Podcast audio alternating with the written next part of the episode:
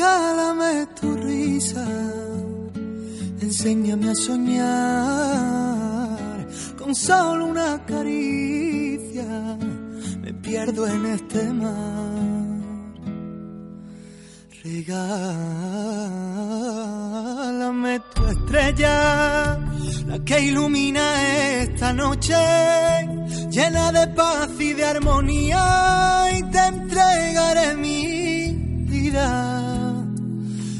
Haces que mi cielo vuelva a tener ese azul, pintas de colores mi mañana solo tú. Navego entre las olas de tu voz y tú y tú y tú y solamente tú haces que mi alma se despierte con tu luz. Tú y tú y tú. Enseña tus heridas así las curarás.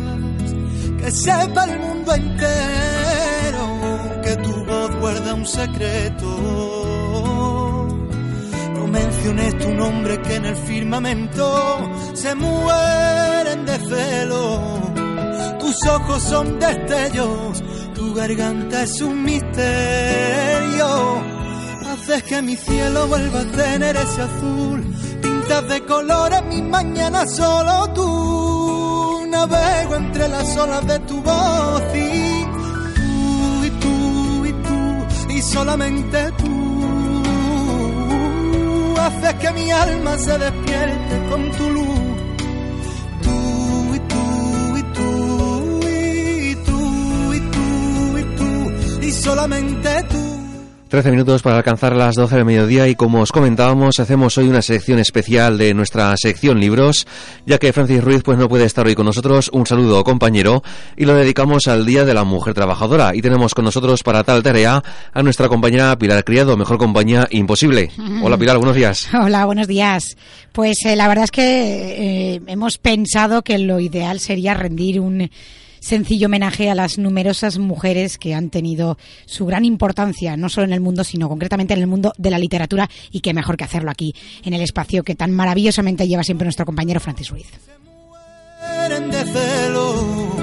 Tus ojos son destellos, tu garganta es un misterio. Pues vamos a intentarlo, aunque bueno, pues ha sido todo como un poco a salto de mata, pero bueno, vamos a intentar satisfacer vuestras ansias literarias para todos los que os gusta tanto este espacio dedicado a la literatura. En un principio vamos a deciros, eh, vamos a nombraros con, bueno, pues eh, de fondo esta magnífica canción sobre la mujer de Pablo Alborán y bueno, pues vamos a hablaros de los 20 libros basados en la mujer. Y tú y tú y tú y solamente tú. A ver, esos 20 libros. Comenzamos. Historia de mujer, Historias de mujer, de Rosa Montero. La verdad es que, bueno, pues es eh, Mujeres que aman demasiado. Dice, es un libro muy famoso y galardonado. Mujeres que aman demasiado, el segundo de los libros que vemos. Título original de este libro es Women Who Love Too Much, de Robin Norwood. Con las primeras ediciones de este libro se realizaron en los años 80. Su temática no pasará de moda nunca. Este libro trata de los problemas. Un libro, como decimos, muy famoso. Y la verdad es que el libro va explicando de manera muy convincente cómo es que elegimos a un determinado tipo de hombre, que muchas veces buscamos a alguien que se parezca en su manera de ser a nuestro padre, y en otros que sea exactamente lo contrario. Muchas notarán las coincidencias de lo que narra el libro con su vida sentimental, lo que no deja de asombrar.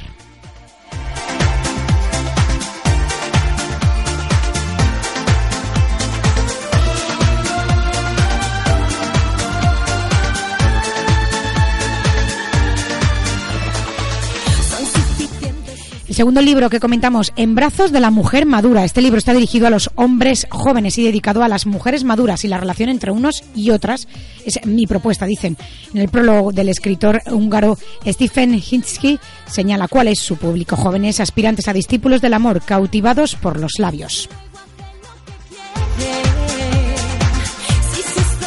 Lejos de ser un manual en clave sexual, se trata de una novela en clave autobiográfica sobre la ocupación de Hungría por los nazis, en donde el hombre, la verdad es que era el protagonista, el protagonista es András Ekbaya, que saborea el placer de la fruta madura que le ofrece una vecina cuarentona. Su lectura hace mirar a nuestra adolescencia, a las primeras lecturas y, como no, al despertar sexual, así como a las mujeres maduras que a diario nos embriagan con su presencia. Una novela que enseña a sobrellevar el final de la juventud.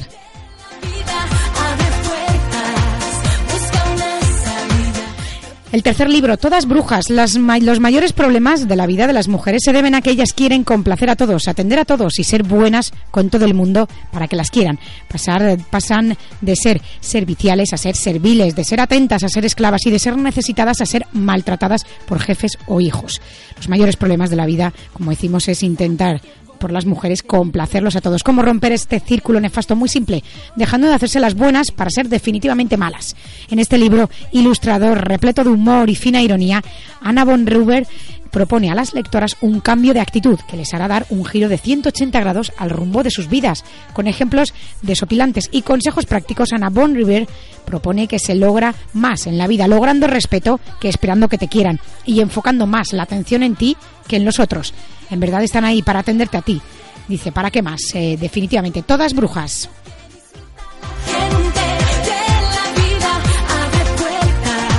La cuarta propuesta que os hacemos, el libro de la mujer. Este libro recoge las respuestas de Osho a las preguntas claves sobre lo que significa ser mujer en el mundo, o más exactamente el aspecto femenino de los seres humanos.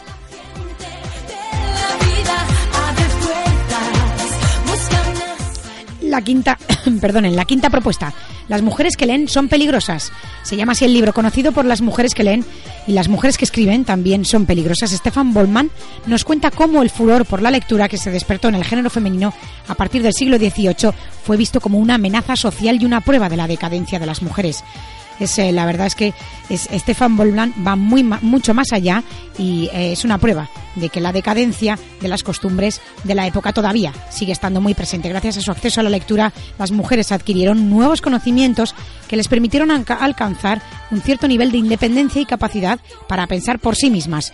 Las mujeres que leen son peligrosas, consigue hacernos ver la evolución de las mujeres y su relación con la lectura, y lo hace a través de un recorrido por diversos textos e imágenes de mujeres leyendo que datan del siglo XVIII hasta mediados del siglo XX, desde Bunarity, Vermeer, o Rembrandt hasta Manet, Matisse, Van Gogh o Hopper.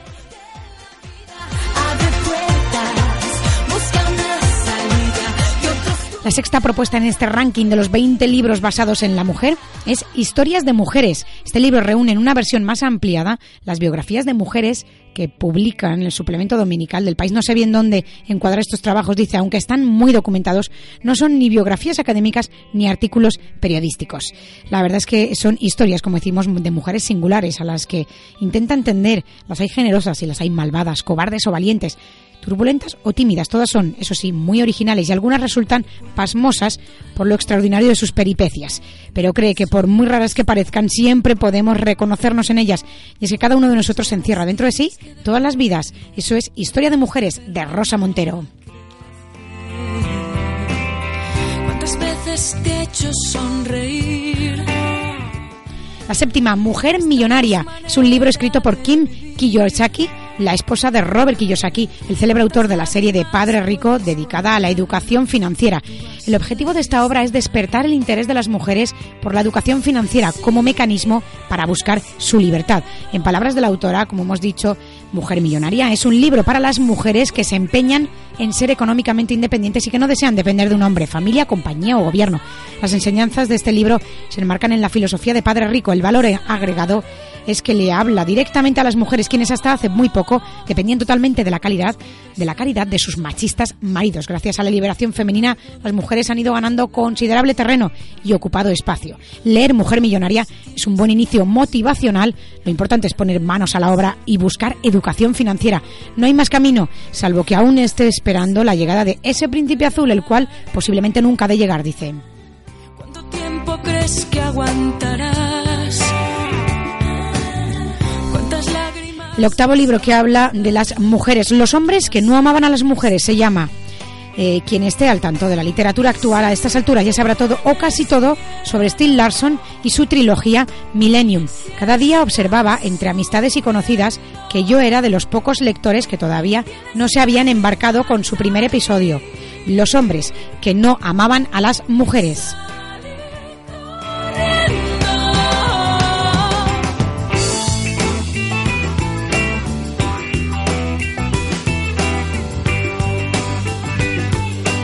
El argumento, como decimos, de este libro, Los hombres que no amaban a las mujeres, desde el principio es interesante. En 1966, Harriet Benger, nieta y protegida de un magnate industrial, desaparece misteriosamente de la isla de Hitby, propiedad de la multimillonaria familia. Ya en pleno siglo XXI, un Henrik Badger octogenario sigue obsesionado con poder algún día solucionar el misterio y hallar el culpable de la muerte de Harriet. Las sospechosas se ciernen sobre muchas personas, las sospechas, la mayoría miembros de la familia Banger, siempre tan mal avenido. Su último intento para esclarecer el, suceso es encargado a Michael Blomsky, un famoso periodista condenado por difamación. Aunque este brillante periodista se basta para ir descubriendo nuevas pistas, aparece en escena una persona de lo más desconcertante, Lisbeth Salander, una jovencita con aspecto anoréxico que por muy buena que tiene una muy buena mente brillante y superdotada para las investigaciones. Es una obra que la verdad es que no deja de sorprendernos y es de alta literatura.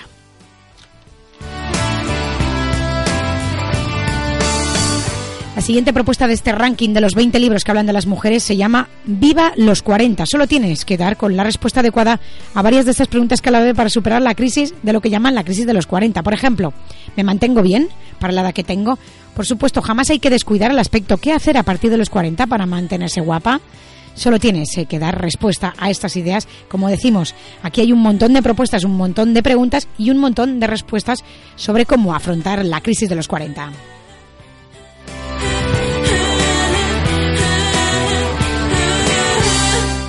La mujer, el sello de la creación, es la décima propuesta que os decimos. El sello de la creación de, de Rey F. Matos es un libro con el fin de restaurar la imagen de la mujer conforme a las escrituras usted sabrá claramente el propósito de Dios, de crear a la mujer y entenderla el lugar especial que ocupa. Está en la creación, además de matos abrir y dejar descubierto su corazón, da testimonio de la sanidad y restauración que Dios obró tanto en su vida como en su matrimonio. Esta extraordinaria revelación bíblica aborda todas las ideas equivocadas que la cultura y la tradición han creado acerca de la mujer en todo el mundo. La mujer, el sello de la creación es el sello tanto hombres y mujeres casadas así como solteros comprenderán porque Dios dice en Génesis que la mujer es la ayuda idónea del hombre y descubrirá todas las virtudes únicas que Dios le ha otorgado. Sus ojos, sus ojos espirituales se abrirán a una dimensión nueva, diferente y profunda con este libro, La mujer, el sello de la creación.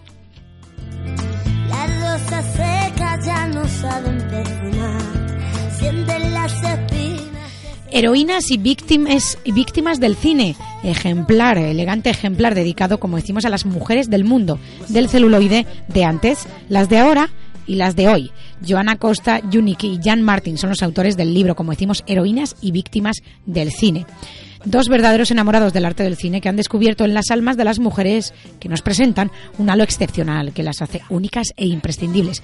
La fuerza y la belleza sin equiparación para una obra que te relata anécdotas, vida y milagros de lo que realmente deseas saber acerca de las centelleantes estrellas femeninas del firmamento del cine. Que lo tienes absolutamente todo, heroínas y víctimas del cine.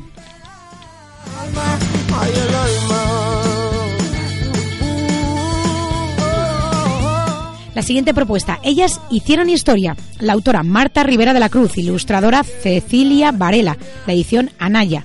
La edad a partir de 7 años y tan solo 8 euros.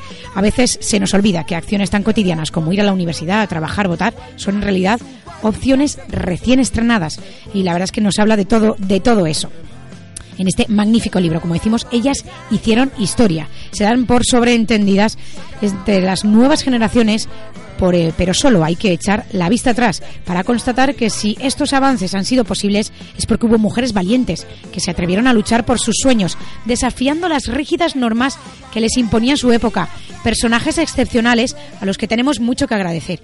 Por ello, quisiera recomendar, dice esta cuidada edición, la que Marta Rivera de la Cruz rescata las aportaciones de ocho figuras imprescindibles. No lo dudes, ellas hicieron historia. Como decimos, a partir de siete años pueden ver esta magnífica obra.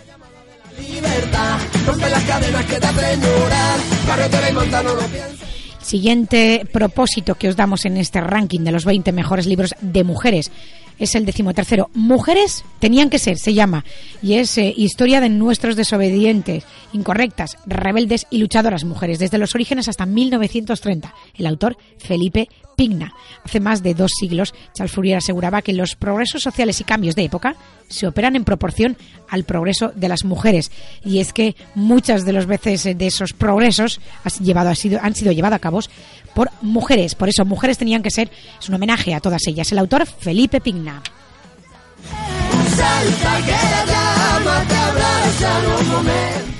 Dos años sin dormir, el primero de la serie de libros basados en las entrevistas realizadas por Cathy Feldman a mujeres en el mundo de los negocios. Le las experiencias de madres que trabajan marradas por las protagonistas. El libro combina divertidas y conmovedoras experiencias, es de fácil lectura, con consejos de expertos e ilustraciones en formato muy bueno. A las mujeres les encanta y los hombres dicen que el libro está repleto de cosas que nunca habían oído antes. Dos años sin dormir.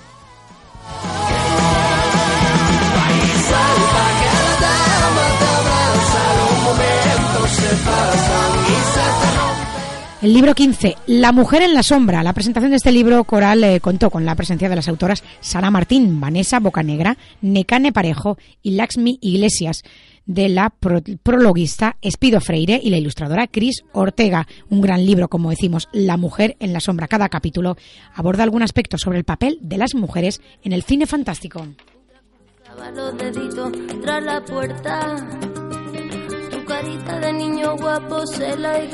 Mujeres admiradas, mujeres bellas. Siguiente propuesta. Desde la antigüedad, filósofos, artistas y, y estelas han elaborado teorías sobre el ideal de la belleza. En un libro magníficamente ilustrado con obras de pintores como Botticelli, Rubens, Cranach, Courbet, Rossetti, Manet o El Greco y de diversos artistas modernos, la autora traza la historia de la belleza femenina. No solo muestra los grandes cambios que se pueden apreciar en el ideal de belleza y de perfección, también refleja el, rol de la mujer en las diferentes épocas. Con palabras amenas y expertas, la historia del arte Karin Janer transmite una idea recurrente a lo largo del libro. El deseo de lograr la belleza es universal y atemporal y pone de manifiesto que la belleza como concepto poco tiene que ver con el ideal de perfección que cada época impone.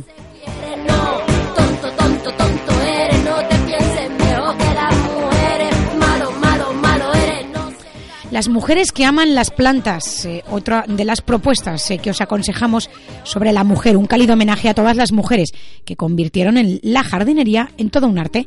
Claudia Lanfraconi y Sabine Frank, desde la antigüedad, las mujeres han demostrado tener una sensibilidad muy particular hacia los jardines. Todo un arte, un cálido homenaje a todas ellas que convirtieron, como decimos, la jardinería en todo un arte. Claudia Lanfranconetti y Sabine Frank, desde la antigüedad, como decimos, hasta la actualidad, hacen un repaso. Las mujeres que aman las plantas.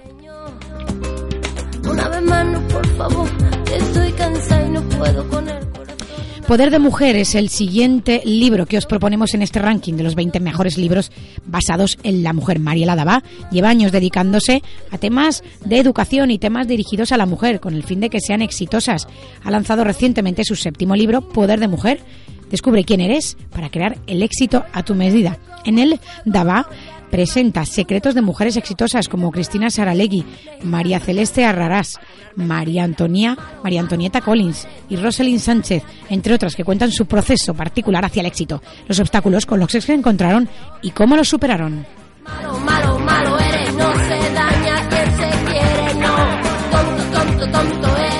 la penúltima propuesta, Escuela de Sueños. Valerie Solanás se hizo famosa cuando intentó asesinar a Andy Warhol en 1968, pero ya antes había redactado el manifiesto Secum y después, recluida en una institución mental, demostró que una mente catalogada de perturbada podía desplegar la más lúcida de las miradas sobre una sociedad verdaderamente enferma.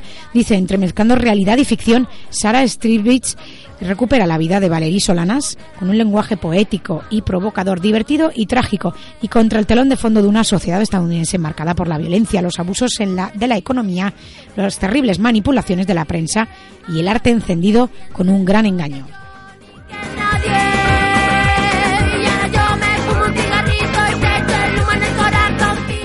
Y por último, la mujer que una mujer con síndrome de Asperger, brillante, que aporta sugerentes ideas para transformar la industria atunera de la que son propietarias su tía y ella, de cómo Karen evoluciona de una niña salvaje, afectada de mutismo, a convertirse en toda una magnate del sector de la pesca del atún. Lo más interesante en este es el retrato interior de la protagonista Karen, inocente, salvaje, rebelde, fascinada con el mundo que le rodea. Nadie sabe de dónde viene y lo que es peor, dónde va. Es torpe para desempeñar ciertas tareas, pero un sorprendente genio para otras. Y es que Karen tiene tres incapacidades que son sus mayores virtudes. No sabe mentir, no se preocupa por lo que no existe y sabe lo que sabe y lo que no nos lleva una buena ventaja, dice el autor. Esta novela es un estudio psicológico del ser humano que invita a una constante reflexión. Así, a través de Karen, la autora refleja la aplastante tendencia del hombre a fantasear. Buena parte de nuestras preocupaciones son fantasías y nuestra ideología también. La mujer que buceó dentro del corazón del mundo. Pasan como en una fábula, vestido de novias, lista de boda, planes, nueva casa. Ella es la reina, ella es el ama, ella le ama, ella le aguanta. Eh, quizás no deberías beber tanto. ¿Me estás llamando borracho? No, no, claro. Pues cállate. La verdad es que bueno, estamos escuchando una recopilación, eh, todo pues eh, de magníficas canciones referentes a la mujer, a la violencia de género, a la igualdad de sexos.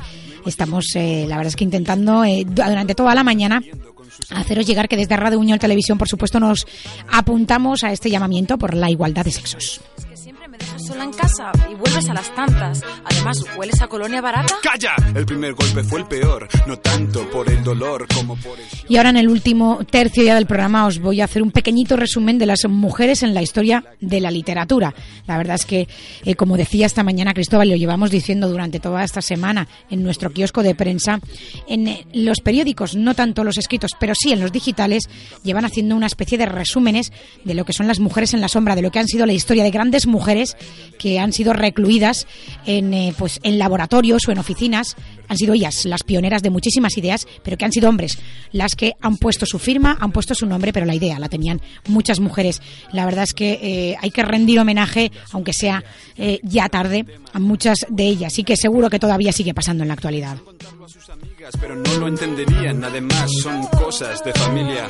Él me quiere. En la literatura, en un mundo en el que el hombre dominaba y donde los roles femeninos eran rígidos y determinados, la mujer encontró en la literatura una puerta de expresión y de reconocimiento negado en otras actividades. Es posible el primer campo cultural en el cual entra la mujer. La mujer accede a la literatura antes que a otras actividades creativas, porque para escribir no es preciso un título académico ni unos conocimientos especializados. Aunque el alto costo de los libros limitó la posibilidad de lectura, la literatura no fue negada a las que tenían acceso a estas colecciones privadas.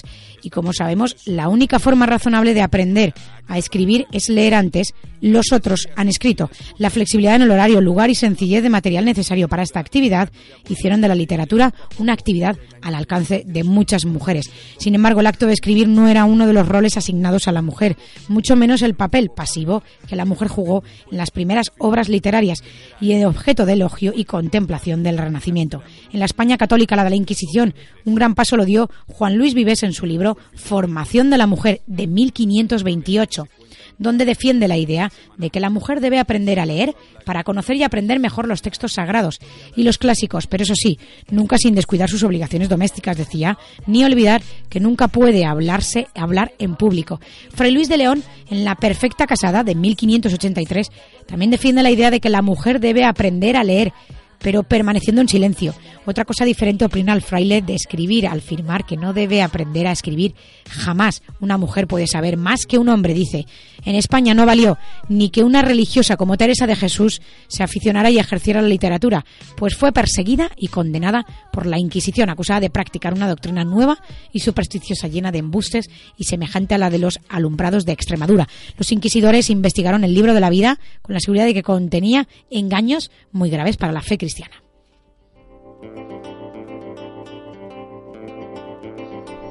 Pero si en España había persecución en la, anglicana Inglaterra, Jane Austen escondía sus textos cada vez que alguien entraba en su habitación por vergüenza de que la vieran escribiendo. Fanny Barney quemaba sus textos como castigo y se depuraba cosiendo. Más tarde Charlotte Bronte escondía sus textos entre las papas que pelaba en la cocina. Tampoco era fácil publicar para la mujer, muchas optaron por utilizar seudónimos masculinos para evitar el rechazo de las editoriales. Por ejemplo, en España, Cecilia Boll de Faber tenía que firmar como Fernán Caballero para que le dejaran publicar sus escritos, o la feminista María Legarraja firmaba con el nombre de su marido, el también escritor Gregorio Martínez Sierra.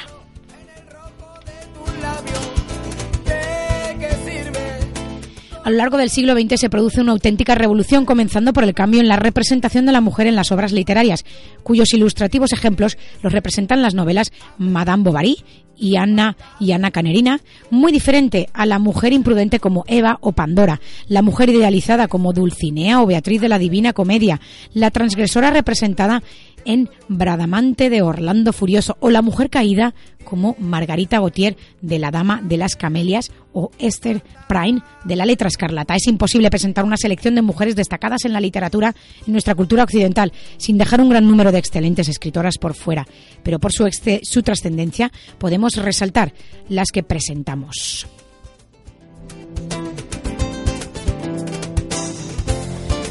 En la antigüedad, en la Edad Media, en el Renacimiento, en el Barroco. Todas eh, han tenido un gran protagonismo, como decimos. Muchas de ellas se quemaban sus libros, los guardaban. El siglo de oro español también, la Ilustración y el siglo de las luces.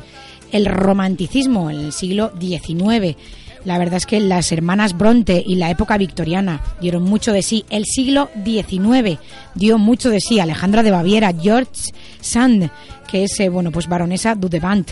También Elizabeth Barrett Browin, Rosalía de Castro. Han sido muchísimos los nombres que os tendríamos que contar y serían muchas las horas que necesitaríamos. En el siglo XX, para comienzos del siglo XX, las cosas habían cambiado drásticamente. Pero con Virginia Woolf, Simone de Bovary, otros ejemplos como Katri Bala, Mogorit Jurgsenar, Edith Wharton, Teresa de la Parra, Rosario Castellanos, Gabriela Mistral, María Luisa Bombalantes. La verdad es que muchísimos nombres que seguro que todas aquellas amantes de la lectura, tanto hombres como mujeres, eh, recordarán, tendrán en sus memorias, en sus cabecitas. Y bueno, pues estos días, ¿por qué no? Son buenos para poder hacerse eco de estas gran precursoras de bestsellers como Agatha Christie, de 1890 a 1976. Fue una, fue una de las grandes precursoras del bestseller. Corinne Tellado también, 1927 nació y contemporáneas, la verdad es que ha habido muchísimas. Isabel Allende, como no, la mexicana Laura Esquivel, también otra mexicana Elena Poniatowska, Joan Jo Rowling también, Susan Collins, Alice Munro, Toni Morrison, Oriana Falacci, Laura Restrepo, premios Nobel en literatura, aparte de las mencionadas Selma Negergorf, Gabriela Mistral, Toni Morrison y Alice Munro que fue en 2013. Gracia Deleda en 1926, Sigrid Unstad en 1928, Per Buch en 1938. Nelly Sachs en 1966, Nadine Gurdimer en 1991, Wisława Szymborska en 1996, Elfriede Jelinek en 2004, Doris Lessing en 2007 y Erta Müller en 2009. Con esto os dejamos este espacio especial sobre la literatura y sobre todo en esta ocasión y qué mejor hoy, día 8 de marzo, Día Internacional de la Mujer Trabajadora, hablar del ranking de los 20 libros basados en la mujer, en la mujer y también de las mujeres que han hecho historia en la literatura. Muchas gracias.